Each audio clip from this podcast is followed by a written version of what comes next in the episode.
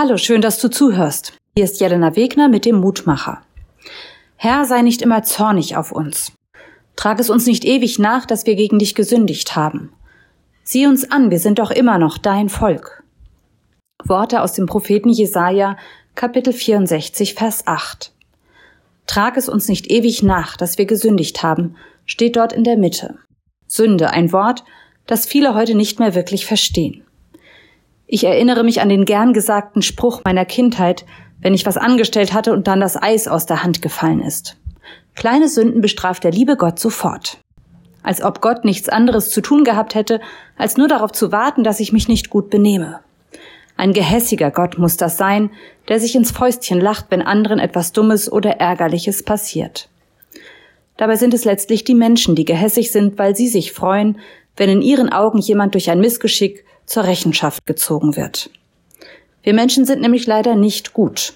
Wir tragen das Gute zwar in uns, aber eben auch das Böse. Und das wird deutlich, wenn wir uns streiten, wenn Menschen Kriege führen, und das fängt auch schon an, wenn ich mich freue, wenn anderen Schlechtes widerfährt.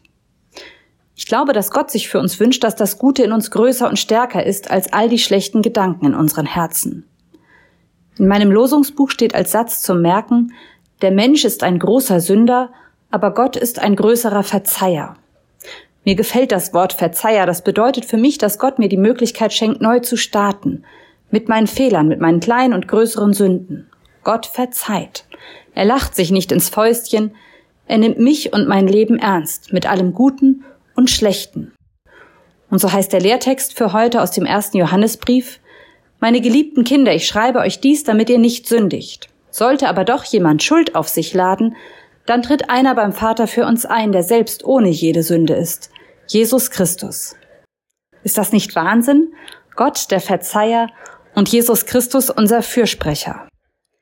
Ich möchte als Mensch und gerade als Christin versuchen, mit einem ähnlichen Verzeihen und Fürsprechen auf andere zuzugehen. Ich bin mir sicher, Gott wird mich dabei unterstützen und dich bestimmt auch. Ich lade dich noch ein, mit mir zu beten. Gott, es tut mir so gut, dass ich offen mit dir reden kann. Ich kann dir alles sagen, auch das, was nicht gut ist an mir. Meine Fehler kann ich dir sagen, und du lachst nicht über mich. Du verurteilst mich nicht zu hart, sondern du bist gerecht.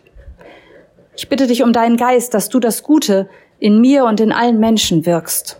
Danke für dein Fürsprechen und dein Verzeihen. Amen. Bleib behütet bis zum nächsten Mal.